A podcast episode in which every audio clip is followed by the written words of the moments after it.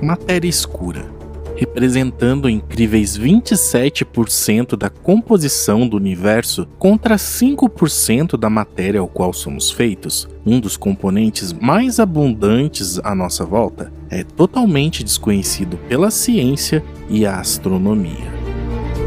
A ciência sabe que ele existe devido à influência que ele causa, e é possível até mesmo dizer quanto dele existe, mas estamos limitados a isso. Existem alguns caminhos que tentam explicar a sua origem e a sua existência, que vão desde a aplicação utilizando as quatro forças fundamentais do universo até a influência de outros universos.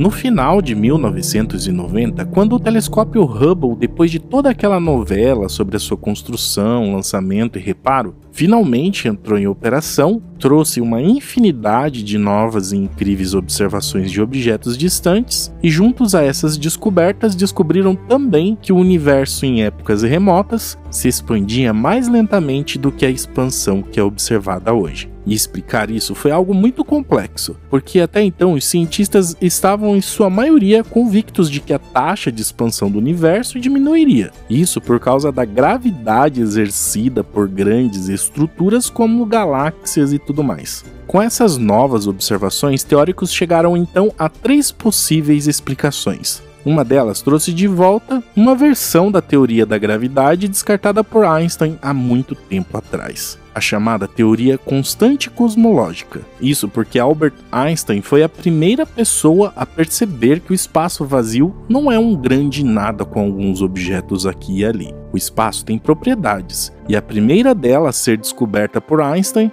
é a possibilidade de que mais espaço passe a existir. E nessa teoria da constante cosmológica, ele previa que o espaço vazio do universo podia possuir sua própria energia. Logo, se a expansão segue cada vez mais rápida, talvez Einstein estivesse certo sobre todas essas ideias, o que levaria a algumas conclusões ainda mais interessantes.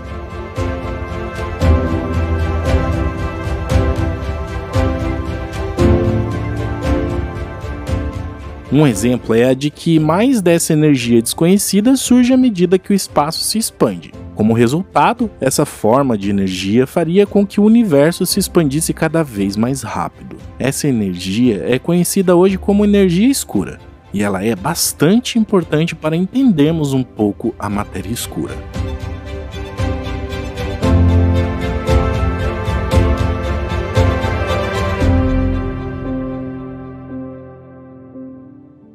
Com muitos e muitos cálculos e novas observações, Baseando no que se sabe sobre a expansão do universo, depois de um tempo, os cientistas chegaram a um número correspondente à energia escura existente no universo. E a conclusão é de que cerca de 68% do universo é feito dessa tal de energia escura, enquanto a matéria que conhecemos corresponde a apenas 5% do universo. Isso significa que tudo o que vemos, desde galáxias a planetas e até mesmo eu e você, somos todos feitos apenas de 5% de todo o cosmos e o restante são de coisas que não podemos ver e que não temos muita ideia do que seja, o que passamos a chamar de escuro.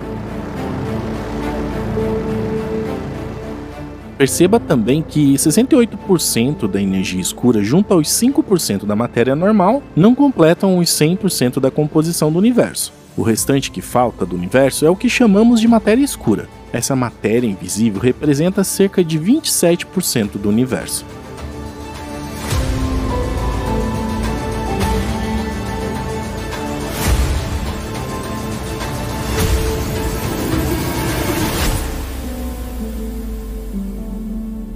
É difícil explicar algo que não podemos ver nem interagir, e tudo indica que ela é feita de algum tipo de partícula que ainda não conhecemos. Mas existem algumas hipóteses para explicar que partícula seria essa.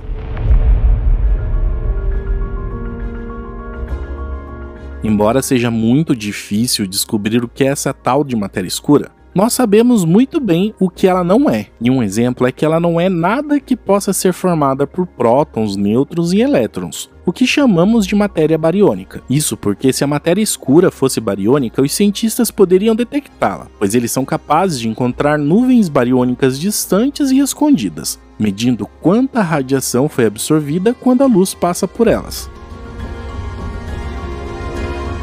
Descartamos também outro tipo de composição que a ciência também quebra a cabeça para entender e que já estou fazendo um vídeo sobre também, a antimatéria. Isso porque não são detectados raios gama que são gerados quando a antimatéria e a matéria se encontram e se aniquilam.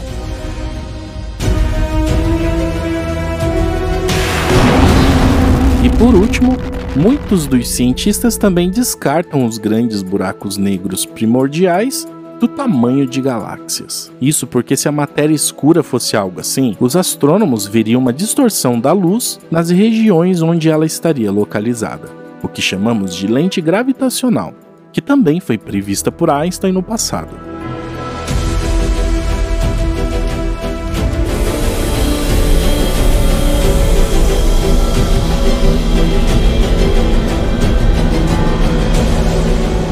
Possibilidade também é de que a matéria escura seja constituída por uma partícula hipotética proposta pela primeira vez há mais de 40 anos, mas que ainda não foi encontrado sinais da sua existência no universo e que também não interage com a matéria normal, os áxions.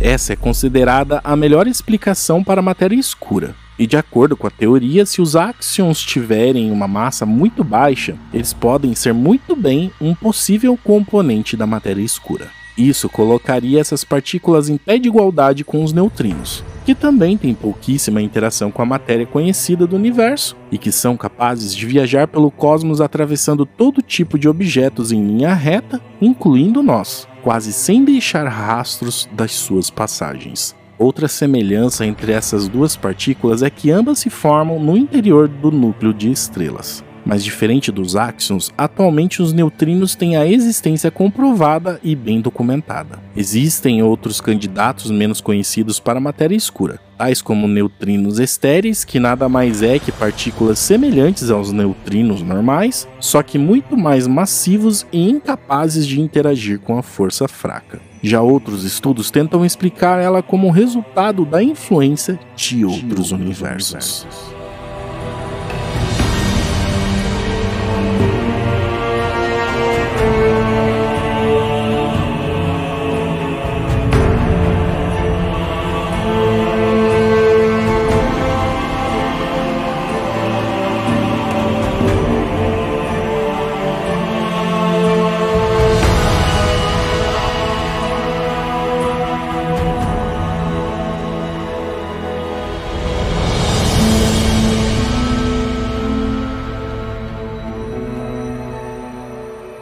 Existem também algumas ideias diferentes para a forma da matéria escura. Na matéria escura fria, as partículas se moveriam lentamente em relação à velocidade da luz e interagiriam muito fracamente com a matéria normal e possuiria radiação eletromagnética. Essa é a ideia mais aceita pelos teóricos, sendo que os áxions e os neutrinos estéreis seriam as partículas que formam esse tipo de matéria escura, já que elas são consideradas como fracas na interação com a matéria bariônica, ao qual eu falei há pouco. Por outro lado, a matéria escura quente seria uma forma oposta, onde as suas partículas viajam em velocidades muito próximas à velocidade da luz, o que chamamos de velocidades ultra-relativísticas. Essa ideia não é tão popular porque ela não consegue explicar como as galáxias individuais se formaram a partir do Big Bang coisa que a matéria escura já é capaz de fazer. A radiação cósmica de fundo em microondas, que é um tipo de registro fóssil do nascimento do universo, é muito suave e as partículas em movimento rápido não podem formar aglomerados tão pequenos quanto as galáxias em um estado inicial, que era o universo primitivo.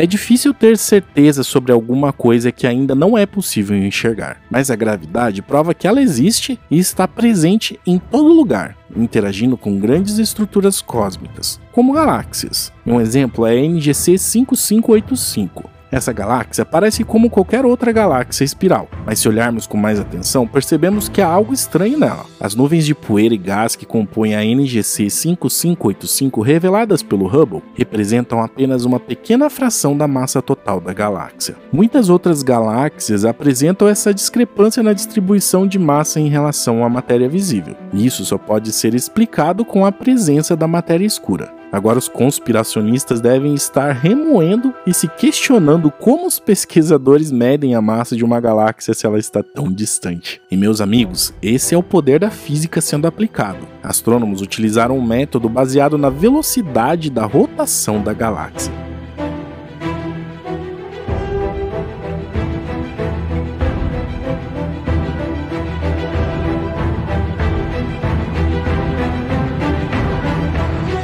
Em 2018, astrônomos perceberam que a galáxia NGC 1052 DF4 parecia não ter matéria escura, e agora essa galáxia está desmoronando, e baseado nisso, ficou provado que a matéria escura não é apenas real, mas que também é fundamental para manter as coisas no lugar como estão hoje. Mas para onde foi a matéria escura dessa galáxia? Bom, tudo indica que em algum momento ela interagiu gravitacionalmente com a sua galáxia irmã, que é bem maior e mais massiva, a chamada NGC 1052, e essa galáxia maior acabou roubando a matéria da NGC 1052 DF4. E isso aconteceu porque a regra do universo é clara: quanto maior a massa do objeto, mais atrairá para si a matéria do objeto de menor massa. E isso também vale para a matéria escura. Com isso, notamos perfeitamente a sua existência e a sua importância, mas que, devido à sua natureza, esteja talvez para sempre totalmente fora do nosso alcance.